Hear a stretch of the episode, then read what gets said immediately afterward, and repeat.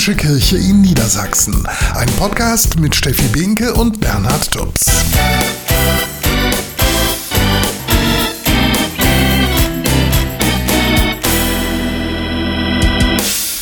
Herzlich willkommen zu unserem Podcast Mitten im Leben, die katholische Kirche in Niedersachsen. Heute mit einem Spezial zum 3. Oktober zum Tag der deutschen Einheit. Die Teilung Deutschlands in die Bundesrepublik und die DDR, das war ja eine Folge des verlorenen Zweiten Weltkriegs. Und einen ganz bewegenden Einblick in diese Jahre gibt jetzt der Journalist und Fernsehmoderator Reinhold Beckmann in seinem neuen Buch. Zu Gast bei uns ist heute auch ein Kirchenjournalist, der in der DDR groß geworden ist und er gibt Einblicke in sein Leben, was er damals dort hatte. Außerdem schauen wir mal, wie sich die Kirche im Eichsfeld zu DDR-Zeiten gegen das SED-Regime gewehrt hat. Dann erzählt unser ehemaliger Bundespräsident Joachim Gauck, der ja in der DDR ebenfalls groß geworden ist, was er vom heutigen Tag, dem Tag der deutschen Einheit hält. Und außerdem waren wir noch zu Besuch im Grenzlandmuseum bei Duderstadt. Das und ein wenig mehr hört ihr in den nächsten 20 Minuten hier in unserem Podcast.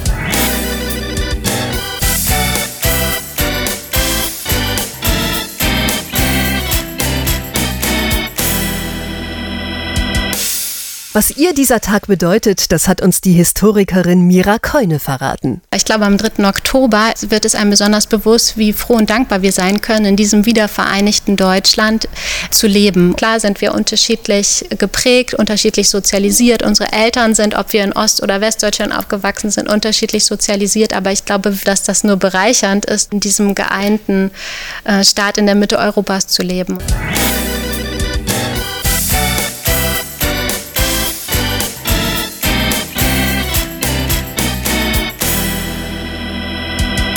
Die offiziellen Feierlichkeiten finden heute in Hamburg statt, das heißt kurze Wege für viele Niedersachsen. Die Feier beginnt mit einem ökumenischen Gottesdienst, danach gibt es ein großes Bürgerfest unter dem Motto Hamburg sagt Moin zu Deutschland. Auf einer Ländermeile entlang der Mönckebergstraße präsentieren sich die 16 Bundesländer mit ihren kulturellen und kulinarischen Besonderheiten. Die Verfassungsorgane, also Regierung, Bundestag und das Bundesverfassungsgericht, informieren am Rathaus über ihre Arbeit.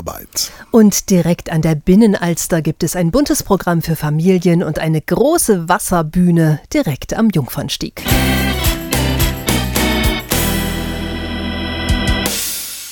Enne und ihre Brüder, das ist der Titel eines Buchs, das Moderator, Journalist und Musiker Reinhold Beckmann geschrieben hat. Enne, das ist seine Mutter und ihre Brüder, die sind alle im Zweiten Weltkrieg gestorben. Es sind Beckmanns Onkel, die da im Krieg gefallen sind und deshalb ist er nah dran an der Geschichte, die er erzählt. Die Geschichte seiner Familie und des kleinen Dorfes im Osnabrücker Land, in dem sich vieles, was er recherchiert hat, abspielt. Ein kleines Dorf, Wellingholzhausen, eine katholische Gemeinde.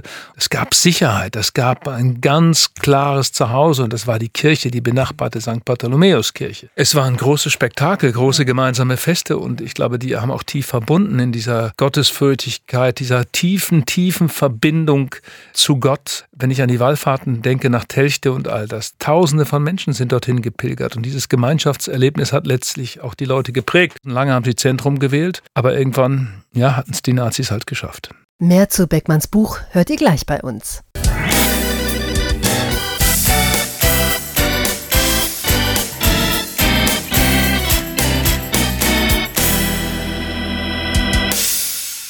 Zu DDR-Zeiten war er Pfarrer in Rostock. Als Bürgerrechtler ging er auf die Straße. Nach der Wende wurde er Bundesbeauftragter für die Stasi-Unterlagen. Im Februar 2012 wählte ihn die Bundesversammlung mit großer Mehrheit zum Bundespräsidenten Joachim Gauck. Immer war Gauck entschiedener Gegner der DDR-Diktatur. Der Hauptgrund ein Erlebnis, das er wohl nie vergessen wird. Es war, wie mein Vater ohne jeden Grund äh, von der Geheimpolizei abgeholt wird. Tatsächlich wird er nach Sibirien deportiert. Ohne jeden Grund zu zweimal 25 Jahren verdonnert. Seitdem stand für Gauck fest, dass er das politische System der DDR niemals akzeptieren würde. Gleichgesinnte fand er bei der Kirche. In der Kirche gab es Menschen, die den Sinn des Lebens nicht darin suchten, den Kommunismus zu errichten. Und das äh, war hilfreich für mich. Nach seinem Theologiestudium in Rostock wurde Gauck Pastor. Seine Distanz zur SED prägte seine Tätigkeit von Anfang an bis zur Wende 1989. 1989, äh, ja, für uns war es ein politischer Frühling. Das war so beglückend. Das ist ein Traum von Leben. Alles, was später kommt, die Gestaltung der Freiheit, ist viel komplizierter als dieser Augenblick der Befreiung. Was diese Befreiung für ihn ganz konkret bedeutet, das erklärte Gauck als frisch gewählter Bundespräsident in seiner Antrittsrede. Es war das glückliche Gefühl, 1990 erstmals frei und demokratisch wählen zu dürfen. Wir hatten gewählt. Wir, das waren Millionen Ostdeutsche, die nach 56-jähriger Herrschaft von Diktatoren endlich Bürger sein durften. Diese meine Heimatstadt und dieses graue, gedemütigte Land wir würden jetzt Europa sein. Ich werde niemals, niemals eine Wahl versäumen.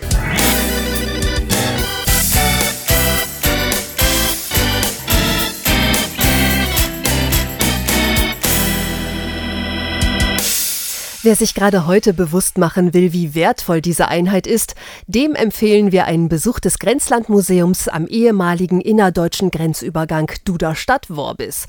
Das Museum informiert über die Geschichte der Teilung Deutschlands von 1945 bis 1990. Auch anhand der original erhaltenen DDR-Grenzanlagen, das sagt Mitarbeiter Georg Baumert.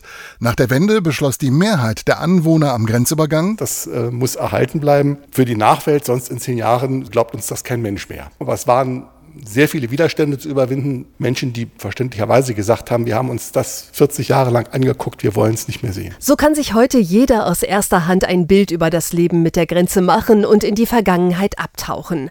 Denn zu sehen sind die Original-DDR-Grenzgebäude. Wir haben hier noch Teile der Abfertigungsanlagen, wir haben erhaltene Teile der Grenze, wir haben äh, einen Wachturm, den man besichtigen kann. Also hier wird es begreifbar im Sinne des Wortes. Das fordert viele Besucher, denn jegliche DDR-Nostalgie geht angesichts der Objekte, Bilder und Videos vollkommen verloren. Für die allermeisten ist es einfach nur einschüchternd, traurig, schon erschreckend. Schon heftig. Äh, allein die Tatsache, das Land nicht verlassen zu können oder zu dürfen und das nur unter Einsatz seines Lebens, ist schon gruselig. Viel, viel Leid steckt dahinter. Ja, wenn man hierher kommt, die Erinnerungen kommen dann wieder hoch. Es ist halt schon krass, was da passiert ist und auch wichtig, dass es halt gezeigt wird. So sieht das auch Georg Baumert. Das Museum soll die Erinnerung wachhalten und das auf drei verschiedenen Ebenen, sagt er. Dokumentation, Gedenken und eben natürlich auch ein authentischer Lernort. Also wir wollen aus der Vergangenheit für die Zukunft Demokratie lernen. Denn da sind sich alle Mitarbeiter des Museums einig, nur Demokratie ermöglicht ein Leben in Freiheit.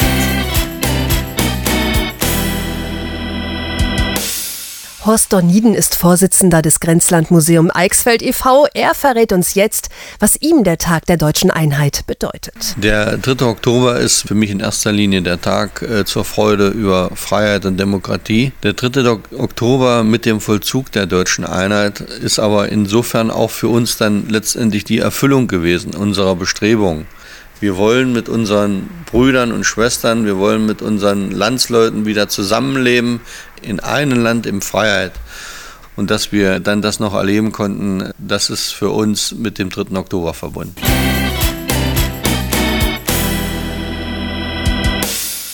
Marian Miezahl ist 69 Jahre alt und wohnt heute in Kappeln. Aufgewachsen ist sie in der DDR.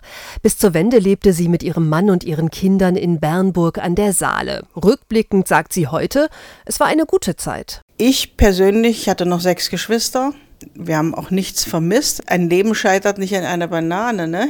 Wir hatten eine super Schulbildung, wurde mir nachher bestätigt, als ich mit meinen Kindern hierher kam und, und die Lehrerin meiner Tochter hier in Kappeln sagte, was weiß das Kind alles? Das hat mich schon ein bisschen froh gemacht. Auch an den Alltag in der DDR hat sie gute Erinnerungen, vor allem weil für Mütter Kinder und Beruf gut zu vereinbaren waren. Wir sind arbeiten gegangen. Die Kinder sind in Kinderkrippe gegangen, sind in den Kindergarten gegangen. Natürlich war es auch so, wir sind ja in Schichten arbeiten gegangen, auch mein Mann. Wir haben uns immer abgewechselt. War immer jemand da für die Kinder, meine Eltern und auch die Arbeitskollegen. Denn die Gemeinschaft in der DDR, das muss man einfach sagen, das kann einem keiner abstreiten, war besser. Auch wenn die DDR-Bürger ihren Urlaub nur im eigenen Land oder im sozialistischen Ausland verbringen durften, Marion Miezahl und ihre Familie fühlten sich dadurch in den Sommerferien nicht eingeschränkt. Wir waren mit unseren Kindern jedes Jahr in Urlaub. In der DDR, im Erzgebirge, in Thüringen, in der sächsische Schweiz und was weiß ich, sind doch mal nach Polen, nach Ungarn, äh, nach, nach, in die Tschechei war gar nicht so schlecht. Doch auch wenn Marion Miezahl viele gute Erinnerungen an ihr Leben in der DDR hat, sagt sie heute. Man kann noch so, so sagen, das war nicht schlecht und wir hatten ja keine schlechte Kindheit, aber man möchte es nicht zurückhaben. Und gleich kommt jemand bei uns zu Wort, dessen Erinnerung an die DDR nicht so gut ausfällt.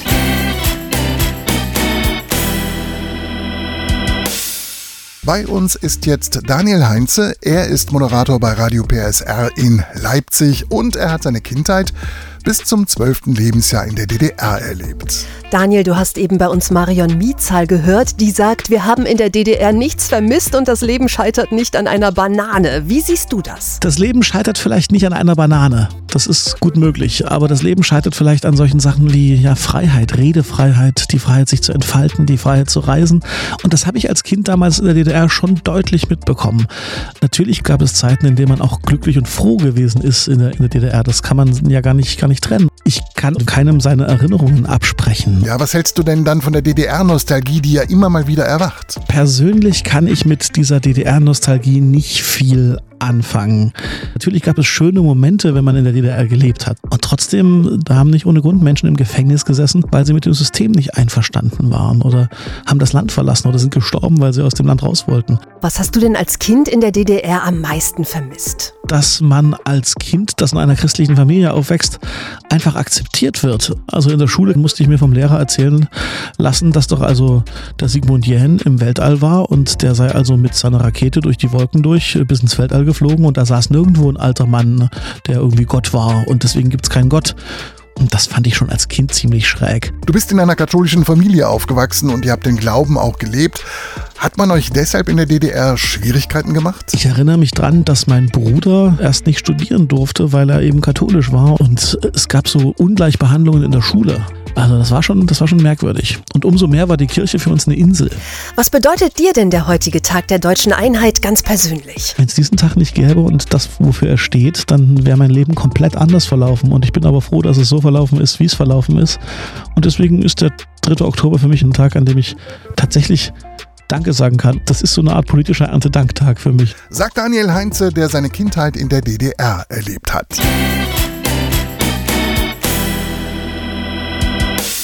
Wir bleiben direkt mal in Feierlaune, denn schon am Wochenende feiert die Kirche Erntedank.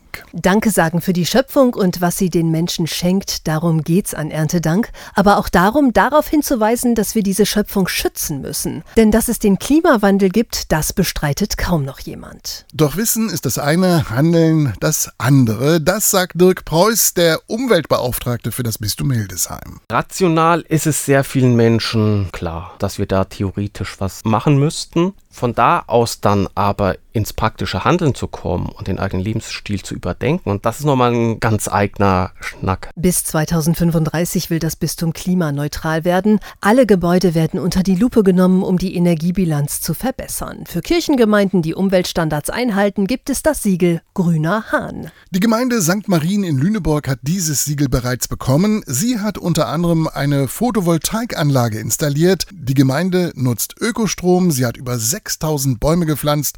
Das sagt Diakon Martin Blankenburg. Ein Herzensprojekt von mir ist sicher diese Baumpflanzaktion, weil ich das selber mal mit einem meiner Söhne als sehr berührend empfunden habe, da mitten in einer spärlich bewaldeten Fläche zu stehen und lauter Setzlinge zu pflanzen und mir vorzustellen, dass ich vielleicht nicht mehr diesen Wald erleben werde, aber mein Sohn wird den erleben. Und wir haben noch weitere schöne Beispiele. Die Katholische Akademie in Stapelfeld ist beispielsweise komplett nachhaltig und in Hildesheim gibt es eine Umweltschule, die Grundschule St. Martinus. Hier lernen schon die Kleinsten, die Umwelt zu schützen. Man könnte aufpassen, nicht so viel Papier wegzuschmeißen. Man sollte sich nicht so mit dem Auto bringen lassen, sondern mehr zu Fuß oder mit dem Fahrrad fahren. Man soll nicht so viel Plastikmüll wegschmeißen.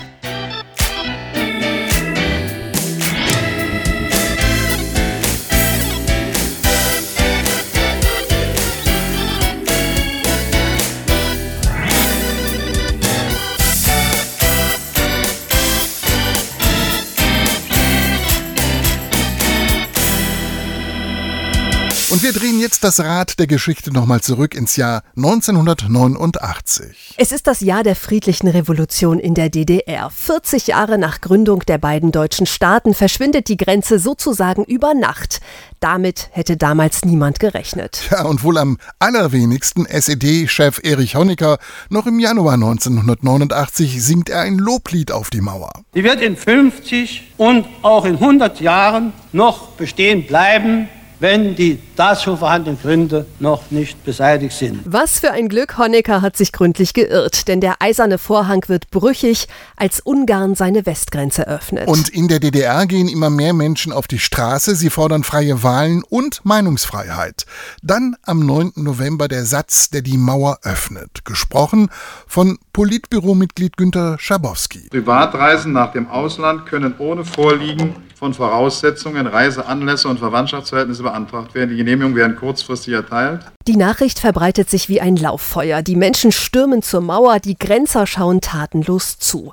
Um 21 Uhr lässt Staatschef Egon Krenz die Grenzen dann öffnen. Und das deutsche Fernsehen verkündet? Die DDR hat mitgeteilt, dass ihre Grenzen ab sofort für jedermann geöffnet sind. Am 3. Oktober 1990 ist die Einheit geschafft und der damalige Bundespräsident Richard von Weizsäcker freut sich und macht den Menschen Mut. Die Geschichte gibt uns die Chance, wir wollen sie wahrnehmen mit Zuversicht und mit Vertrauen. Und die Freude, die Freude, die wir empfinden, sie ist ein Götterfunke. Bedeutende Worte gesprochen heute vor 33 Jahren am Tag der deutschen Einheit.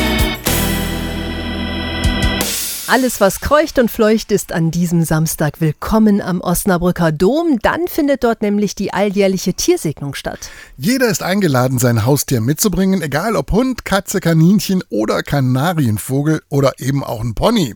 Anlass der Tiersegnung ist übrigens der Gedenktag des heiligen Franz von Assisi am 4. Oktober. Der heilige Franz ist der Schutzpatron der Tiere. Der Tag der deutschen Einheit ist einer der wichtigsten Feiertage des Landes und wurde im Einigungsvertrag 1990 als gesetzlicher Feiertag festgelegt. Der Nationalfeiertag soll an die deutsche Wiedervereinigung erinnern und wir haben mal nachgefragt, was Menschen dieser Feiertag heute bedeutet. Für mich persönlich bedeutet es viel, weil ich zum einen mit vielen Kollegen aus der äh, ehemaligen DDR zusammenarbeite. Also mich, für mich persönlich ist es äh, ein, ein schöner äh, Nationalfeiertag, kann ich nicht anders sagen. Na ja, Freude für alle, ne? Die deutsche Einheit überhaupt ist für mich von besonderer Bedeutung, weil ich bin Westberliner Kind, also ich bin in Westberlin aufgewachsen und da ich damals Kind gewesen bin, habe ich dann ganz nahe Verwandtschaft erst wieder gesehen, die ich dann gar nicht mehr kannte. Also ich bin in Westdeutschland aufgewachsen, aber es kommen halt Erinnerungen auf, äh, wie es halt damals war.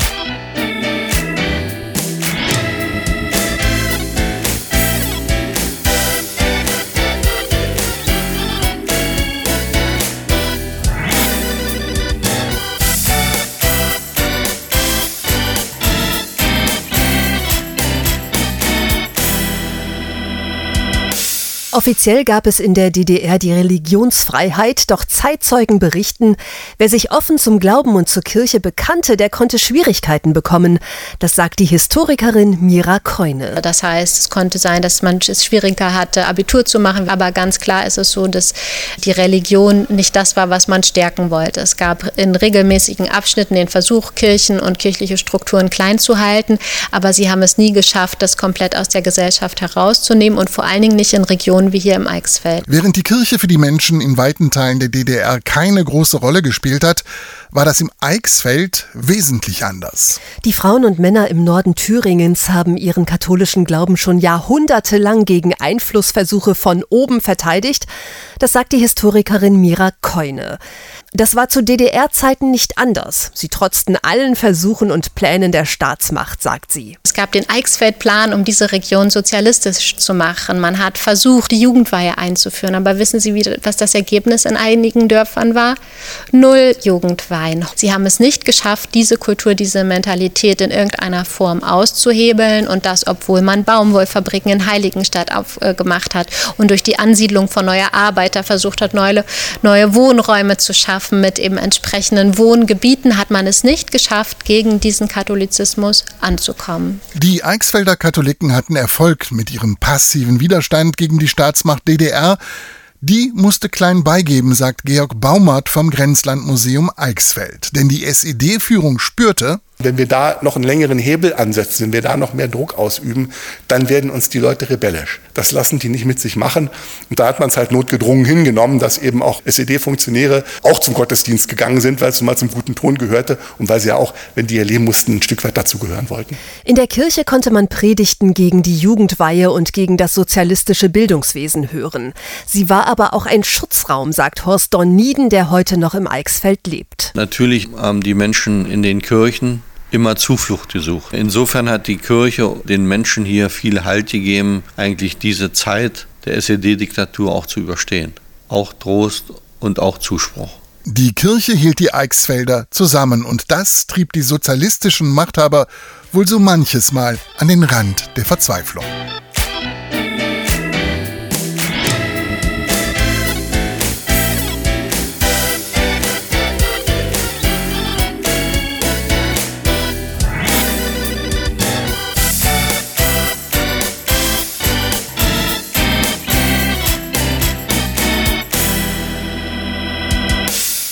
Die Teilung Deutschlands in die Bundesrepublik und die DDR war eine Folge des verlorenen Zweiten Weltkriegs, angezettelt von Hitlers Nazidiktatur. Einen bewegenden Einblick in diese Kriegsjahre gibt jetzt Journalist und Fernsehmoderator Reinhold Beckmann in einem Buch, das er gerade veröffentlicht hat. Darin schildert er die tragische Geschichte der Brüder seiner Mutter. Alle vier sind als Soldaten im Zweiten Weltkrieg gestorben. Beckmanns Mutter Enne hat die etwa 100 Briefe ihrer Brüder behutsam in einem Schuhkarton aufbewahrt als Andenken an Franz, Hans, Alfons und Willi. Es sind einfache Menschen, die aus dem Krieg heraus daran denken, hoffentlich ist es bald vorbei und kann ich mein eigenes Leben endlich, endlich aufbauen. Nach dem Tod seiner Mutter hat Reinhold Beckmann die Briefe seiner vier Onkel genau studiert. Dabei ist ihm aufgefallen, dass sie ihre Eindrücke vom Kriegsalltag ganz unterschiedlich formuliert haben. Es taucht bei Franz immer wieder so eine Formulierung auf, wann hört dieser Schwindel endlich auf? Er formuliert am mutigsten von allen. Bei Hans ist das anders. Hans glaubte sozusagen, dass das beruflich für ihn der richtige Weg sei, um seine Familie ernähren zu können. Und die Sprache von Alfons veränderte sich vom ersten Tag an, als er in Russland ist. Aus der Feldpost und Tonbandaufnahmen mit seiner Mutter ist Beckmanns bewegendes Buch entstanden. Der Titel Enne und ihre Brüder. Darin wird auch deutlich, dass sich das Gottvertrauen seiner Mutter trotz des Leids kaum erschüttern ließ. Sie hat zwar oft mit ihrem Herrgott geflucht und wie kannst du mir sowas antun, aber auf der anderen Seite war diese tiefe Vergewisserung, ich bin auf dem richtigen Weg und Gott behütet mich. Das ist etwas, worum ich meine Mutter auch ein bisschen bewundert habe, offen gestanden. Beckmann erzählt auf 352 Seiten die Geschichte seiner Familie, gibt dabei einen bedrückenden Einblick in den Kriegsalltag und beschreibt, wie sich der rechte Spuk auch im Nieder niedersächsischen Dorf Wellingholzhausen breit gemacht hat. Eine katholische Gemeinde. Die Nazis hatten ja große Schwierigkeiten, dieses Dorf auf ihre Seite zu kriegen, bis dann die SA kam und sich da durch die Kneipen geprügelt hat. Und ein Herr namens Knack ins Dorf kam und der dafür gesorgt hat, dass die Kirche ihren Einfluss immer mehr verlor und der nationalsozialistische Unterricht äh, dann im Vordergrund stand. Anne und ihre Brüder, die Geschichte meiner Mutter. Das Buch von Reinhold Beckmann kostet 26 Euro.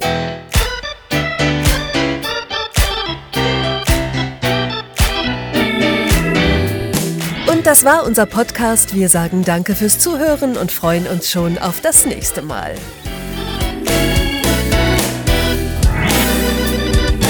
Mitten im Leben, die katholische Kirche in Niedersachsen. Ein Podcast mit Steffi Binke und Bernhard Tubbs.